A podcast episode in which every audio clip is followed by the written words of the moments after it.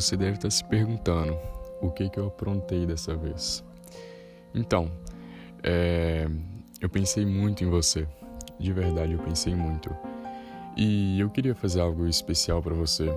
É, tentei várias coisas que eu pudesse te dar, como seu aniversário, que passou alguns dias, tive alguns imprevistos e ainda mais com essa quarentena eu tive que pensar bastante.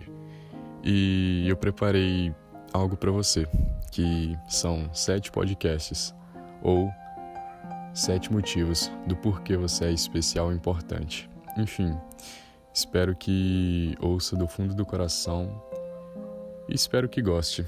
Aproveite.